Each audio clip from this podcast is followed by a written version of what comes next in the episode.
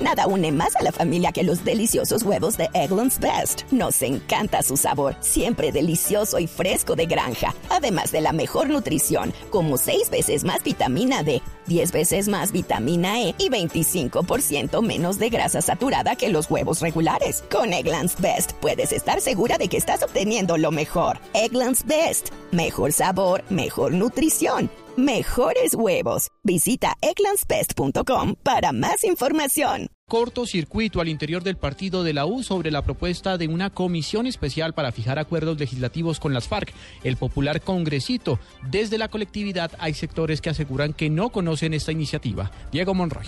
El senador y miembro de la dirección del partido de la U, José David Name, aseguró que la propuesta de crear una comisión legislativa para reglamentar los acuerdos a los que se llegue entre el gobierno y las FARC en La Habana no ha sido consultada con todos los miembros de esta colectividad. Los congresistas del partido de la U no conocemos la propuesta, no sabemos qué trae, porque primero se había hablado de un congresito que al final, como se puede ver, no, no, pues no tuvo acogida. Ahora nos hablan de una comisión al interior del Congreso y tampoco conocemos la idea. Creemos que tienen que socializarse al interior de los partidos antes de ponerle en conocimiento de la opinión pública, porque en el día de hoy pues no la conocemos. Si usted me pregunta sobre qué pienso de la propuesta, le tengo que decir que no le puedo contestar porque no la conozco. El expresidente del Congreso aseguró que sería bueno que antes de que se hable de este tipo de ideas, el gobierno las socialice con el legislativo, ya que allí es donde se terminan aprobando. Diego Fernando Monroy, Blue Radio.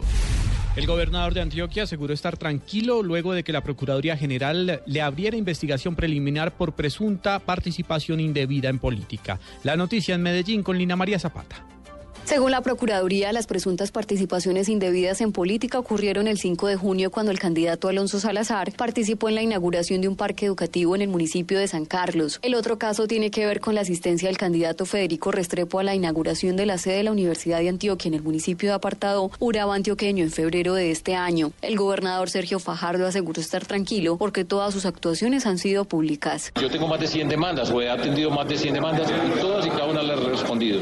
Y esta pues es otra otra investigación igualmente seré respetuoso y responderé por todos y cada una de mis actuaciones. Mis actuaciones todas son públicas. Yo no me reúno en puertos oscuros con nadie para nada. Entre quienes asumirán la defensa del gobernador hay tranquilidad por cuanto aseguran cuando se dieron ambos eventos, ni Alonso Salazar era candidato a la alcaldía de Medellín, ni Federico Restrepo era candidato a la gobernación de Antioquia. En Medellín, Lina María Zapata, Blue Radio. El gobierno pretende reducir en un 20% los gases de efecto invernadero en Colombia de aquí al año 2030. Juan Esteban Silva. El viceministro de Ambiente y Desarrollo Sostenible, Pablo Vieira, explicó en qué consiste el plan de reducción de emisiones de dióxido de carbono en el país. Dijo que la meta es de 20% a 2030. Con los datos de emisiones de gases de efecto invernadero se empezó a trabajar con cada uno de los ocho sectores que son los principales responsables de emisiones de gases de efecto invernadero a construir lo que se llama un plan de acción sectorial de mitigación. Y sobre esas emisiones calculadas, proyectadas al 2030, vamos a reducir un 20%. ¿Esto qué quiere decir? Que es desarrollado, seguimos teniendo ese derecho a desarrollarnos. Sin embargo, vamos a desligar el crecimiento económico de las emisiones de gases de efecto invernadero. Son ocho planes de acción gestorial que tras varias negociaciones relacionadas con los acuerdos de cambio climático, dijo que Colombia debe ir de la mano con las necesidades de reducción actual. Juan Esteban Silva, Blue Radio. La Fiscalía General denunció que más de 100 personas fueron trasladadas en diversos municipios para escribir cédulas de forma irregular en plena época electoral. Desde Cartagena, Paola Santofilio. El fiscal general de la Nación, Eduardo Montealegre, reveló que se capturaron dos personas en Barranquilla por fraude electoral, señaladas de haber trasladado a más de 100 personas a diversos municipios para la inscripción de cédulas. Dos personas porque estaban realizando trasteos de votos desde Soledad, Malambo y Barranquilla a Santa Lucía. Estas personas, las dos personas capturadas, trasladaron a barristas de equipos de fútbol y además movieron más de 140 personas entre enero y abril para hacer fraude en inscripción de cédulas. Aseguró que serán imputadas por los delitos de falsedad en documento e inscripción de cédulas. Paola Santofimio, Blue Radio. Más de 20 artefactos explosivos pertenecientes a la guerrilla del ELN fueron incautados por las fuerzas militares en el Catatumbo, en norte de Santander. Nos amplía la información María Camila Díaz. Hola, buenas tardes. Los hechos se desarrollaron en zona rural de la vereda Carrizal, en el municipio de Convención, en norte de Santander. Esto es zona del Catatumbo, en donde tropas de la Brigada Móvil número 23 hallaron 23 artefactos explosivos improvisados que fueron abandonados por guerrilleros de la compañía Capitán Francisco Bocio del ELN. Según las autoridades, estas 23 trampas mortales eran tipo tatucos que contenían aproximadamente 11 kilos de anfo y metralla contaminada. Asimismo, hallaron un cilindro que contenía 4 kilos de explosivo tipo R1. María Camila Díaz, Blue Radio. La Secretaría de Salud en Bogotá cerró cuatro salas de la clínica Corpas en la capital del país. Ampliación con María Camila Orozco.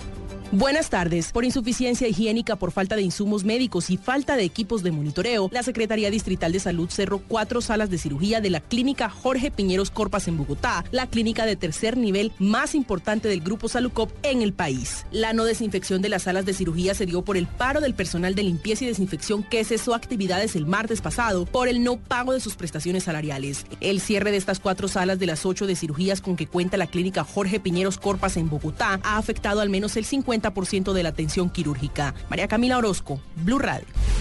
En información internacional, acaba de presentarse una noticia importante de último momento. Los ministros de Finanzas y de Economía de la Eurozona acaban de aprobar el rescate a Grecia, lo que supone un nuevo programa de asistencia financiera a ese país de por lo menos 86 mil millones de euros, que tendrá una duración de tres años. La noticia también acaba de ser confirmada a través de la Comisión Europea, que confirma este rescate y confirma el monto, 86 mil millones de euros serán desembolsados para Grecia en el marco de la crisis económica que vive el país heleno.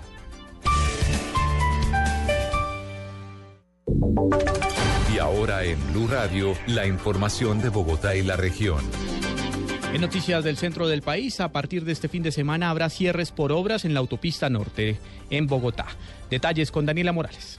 Buenas tardes. A partir de este sábado 15 de agosto y por tres meses quedará totalmente cerrada la calzada de Transmilenio Oriental. Además, también se cerrará la calzada mixta Oriental y Occidental de la autopista norte entre calles 146 y 151 y calles 163 y 167, sentidos sur-norte y norte-sur. Algunos desvíos podrán ser la avenida calle 134, la carrera novena y la carrera séptima. Daniela Morales, Blue Radio más de 50% de las llamadas que se atienden en la línea de ayuda para niños y jóvenes en Bogotá son de menores de edad desesperados por su soledad y falta de presencia de padres de familia. La información con María Camila Correa.